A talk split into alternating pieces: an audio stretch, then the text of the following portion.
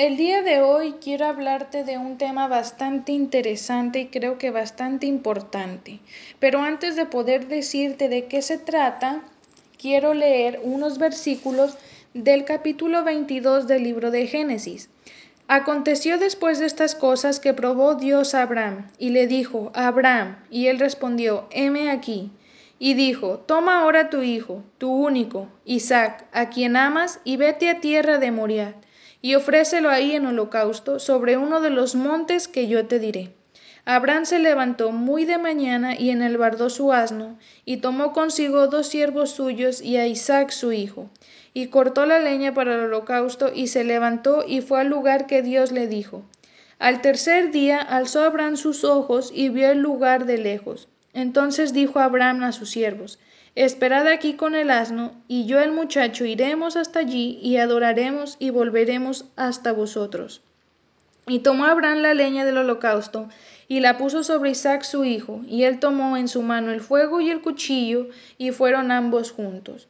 Y cuando llegaron al lugar que Dios le había dicho, edificó ahí Abraham un altar y compuso la leña, y ató a Isaac su hijo y lo puso en el altar sobre la leña.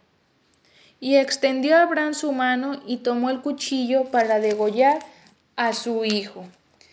Ahora, el tema del que quiero hablar hoy es, ¿qué es lo que más amas? Ahora, me imagino que con los versículos que acabo de leer y con el título te imaginas más o menos de qué es lo que vamos a hablar.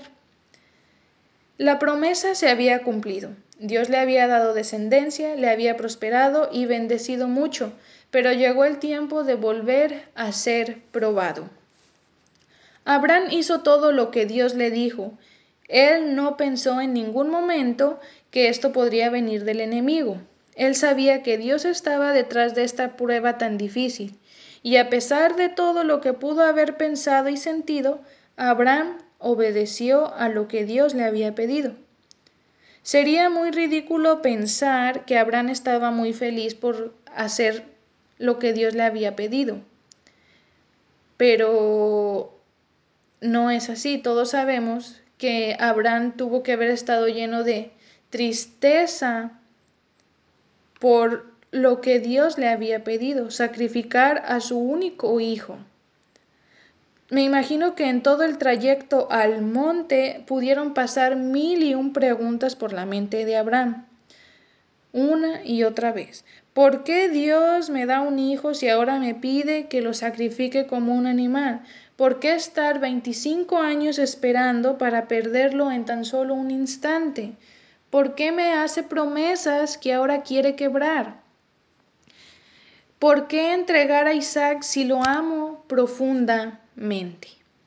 Estas son preguntas que yo imagino que pasaron por la mente de Abraham con este pedido que Dios le había hecho.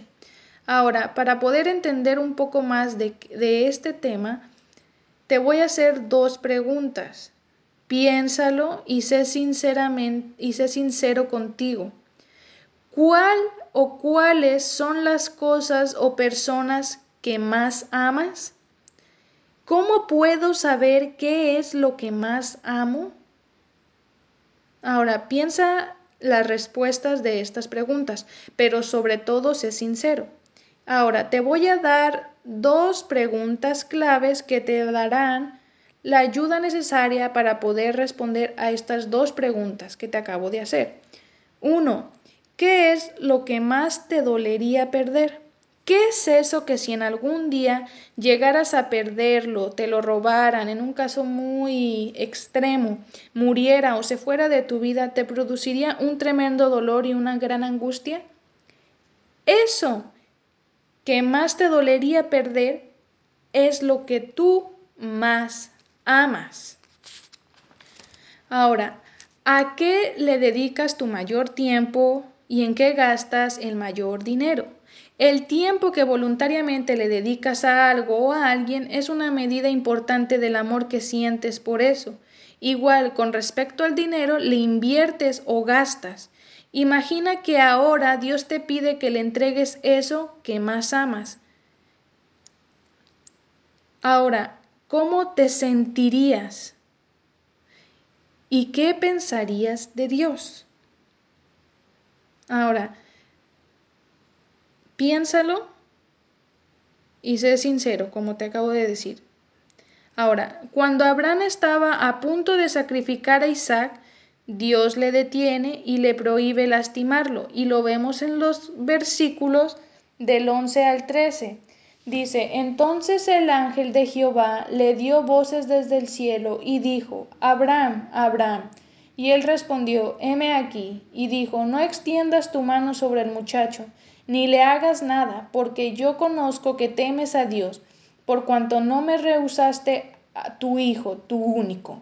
Entonces alzó Abraham sus ojos y miró, y he aquí a sus espaldas un carnero trabado en un zarzal por sus cuernos, y fue Abraham y tomó el carnero y lo ofreció en holocausto en lugar de su hijo.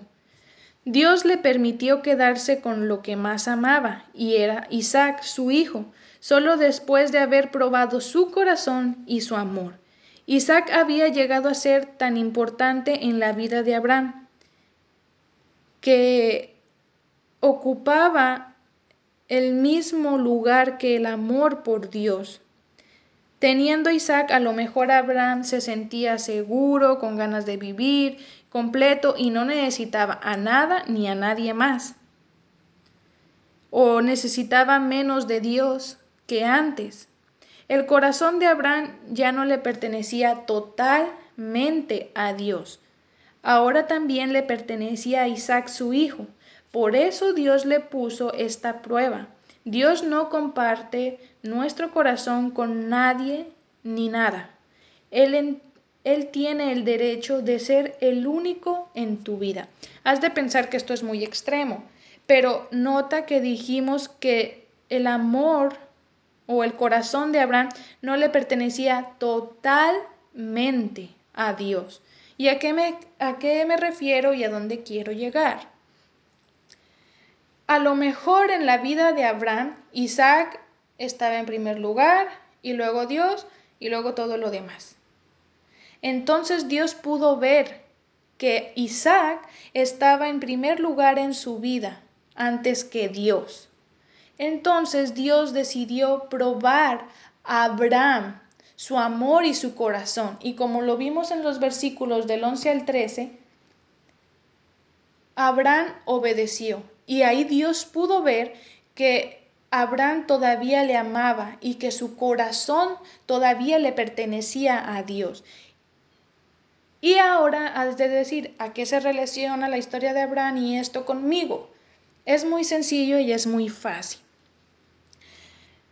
En nuestra vida, hablando personalmente, muchos tenemos en nuestra lista ciertas prioridades o en nuestras agendas ciertas prioridades y hay que ser sinceros. Muchas ocasiones y gran parte del tiempo Dios no está en primer lugar en nuestra lista o en nuestra agenda. Entonces Dios puede ver que no está en primer lugar.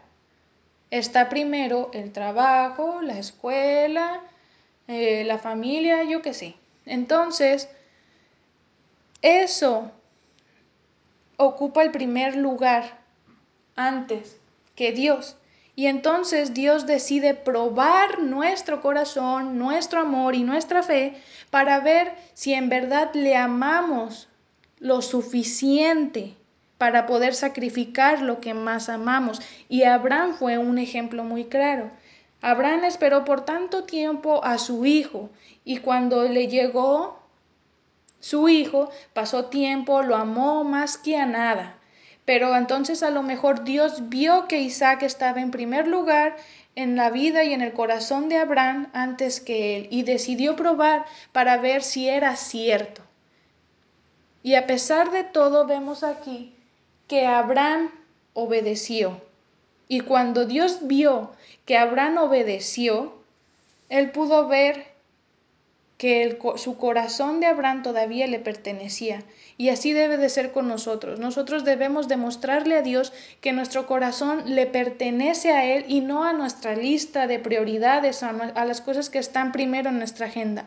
Hay que analizar nuestras vidas para ver en qué lugar se encuentra Dios. Y te invito a que si Dios se encuentra en el último, tercero, segundo lugar, lo remuevas al primer lugar de tu vida, porque sin Dios no somos nada. Y mientras Él no esté en primer lugar en tu vida, a lo mejor muchas cosas no te van a salir bien. Ahora, ¿cómo bendice Dios el haber probado el corazón de Abraham? En los versículos 15 al 18 nos dice, y llamó el ángel de Jehová a Abraham por segunda vez desde el cielo, y dijo, por mí mismo he jurado, dice Jehová, que por cuanto has hecho esto y no me has rehusado tu hijo, tu único hijo, de cierto te bendeciré y te multiplicaré, tu descendencia como las estrellas del cielo y como la arena que está a la orilla del mar, y tu descendencia poseerá las puertas de sus enemigos. En su tu simiente serán benditas todas las naciones de la tierra, por cuanto obedeciste a mi voz. Con su palabra de fe y su actitud de obediencia, Abraham le demostró a Dios que él volvería a ser la primero en su corazón y Dios lo bendijo mucho más que antes. Esto es de lo que te decía hace unos minutos atrás. Dios probó a Abraham y como Abraham obedeció y actuó con una fe muy fuerte, le demostró a Dios que él volvería a ser el primer lugar en su corazón y que nada más lo iba a ocupar. Y entonces al ver esta actitud de obediencia y de fe y que Dios estaba de nuevo en el primer lugar de su corazón, Dios lo bendijo mucho más que antes. Ahora, hay muchas cosas importantes en nuestra vida y seguramente amamos algunas de ellas más que a otras. Por ejemplo, nuestros padres, nuestra familia, un amigo, tu novia, tu novio, el trabajo, en muchas cosas que tú puedes amar. Pero nada de esto que tú amas puede tener el primer lugar en tu corazón. A eso que más amas, Dios te lo reclamará porque no le ames más que a Él mismo. Ahora, como lo decía, en muchas ocasiones ponemos primero otras cosas y amamos más a otras cosas. Por ejemplo, amas más tu trabajo, amas más la escuela o a tu familia o a lo que sea que tú ames más. Lo pones en primer lugar antes que a Dios. Y cuando eso pasa, Dios nos va a reclamar un día por qué amamos más a, a, eso o a esa persona antes que a Él. Y yo no digo que nos va a pedir que sacrifiquemos algo como le pidió Abraham, pero a lo mejor si nos va a decir, amaste más esto, amaste más aquello, antes que a mí. Y luego, cuando menos nos lo esperemos, Dios nos lo va a quitar. Y créeme, te lo digo por experiencia propia, propia, perdón. Duele mucho cuando a lo que más amas lo pierdes, te lo quitan o sale de tu vida, duele. Y va a doler mucho porque siempre pusimos en primer lugar eso antes que a Dios. Pero si analizas tu vida y tomas una actitud obediente y, de fe, antes de que pierdas a eso que más amas, ponlo en segundo lugar y mueve a Dios al primero para que tanto te puede, para que tu vida sea bendecida y no tengas que sacrificar eso que más amas como Abraham lo sacrificó. Dios es tu seguridad, tu confianza, tu proveedor. No dependas de las cosas o de las personas, sino de tu relación con Dios, de tu relación personal con Él. Tu corazón y tu amor son completamente de Dios. ¿Qué personas o qué cosas en tu vida son más importantes que Él? Piensa en estas dos preguntas. ¿Tu corazón y tu amor son completamente de Dios? ¿Qué personas o qué cosas en tu vida son más importantes que Él? Y como te lo acabo de mencionar, analiza tu vida, piensa en estas dos preguntas. Y si en el primer lugar hay otras cosas antes que Dios, vuelve a poner a Dios en primer lugar antes de que Dios te pruebe quitándotelo. Porque así desafortunadamente muchas veces aprendemos las malas lecciones a la manera mala. Y si eso que tanto más amas está en primer lugar y no lo quieres perder, pon a Dios primero.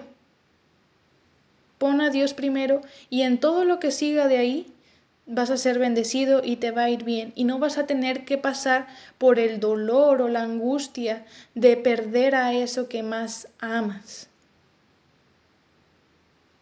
Piénsalo. Mientras Dios esté en primer lugar en tu vida, yo no digo que todo va a ser fácil, pero va a ser mejor y vas a ser bendecido y Dios no te va a dejar. Mientras Dios esté en primer lugar en tu vida. Y si no, piensa, analiza y vuelve a poner a Dios en primer lugar en tu vida para que tú puedas ser bendecido, como lo fue Abraham. A pesar de que la historia, la historia de Abraham termina, termina bien, en muchas ocasiones en nuestras vidas las cosas no terminan de la manera o como dicen por ahí, con un final feliz. Entonces, si, no, si Dios no está en primer lugar en tu vida, piensa y analiza y vuelve a ponerlo en primer lugar para que tú puedas ser prosperado y bendecido y no tengas que perder o sacrificar lo que más amas Pon a Dios en primer lugar en tu vida y todo va a marchar mejor que antes. No será fácil, pero será mejor y serás bendecido. Espero que esto que acabamos de hablar sea de bendición para tu vida y, y lo puedas pensar y analizar. Dios te bendiga.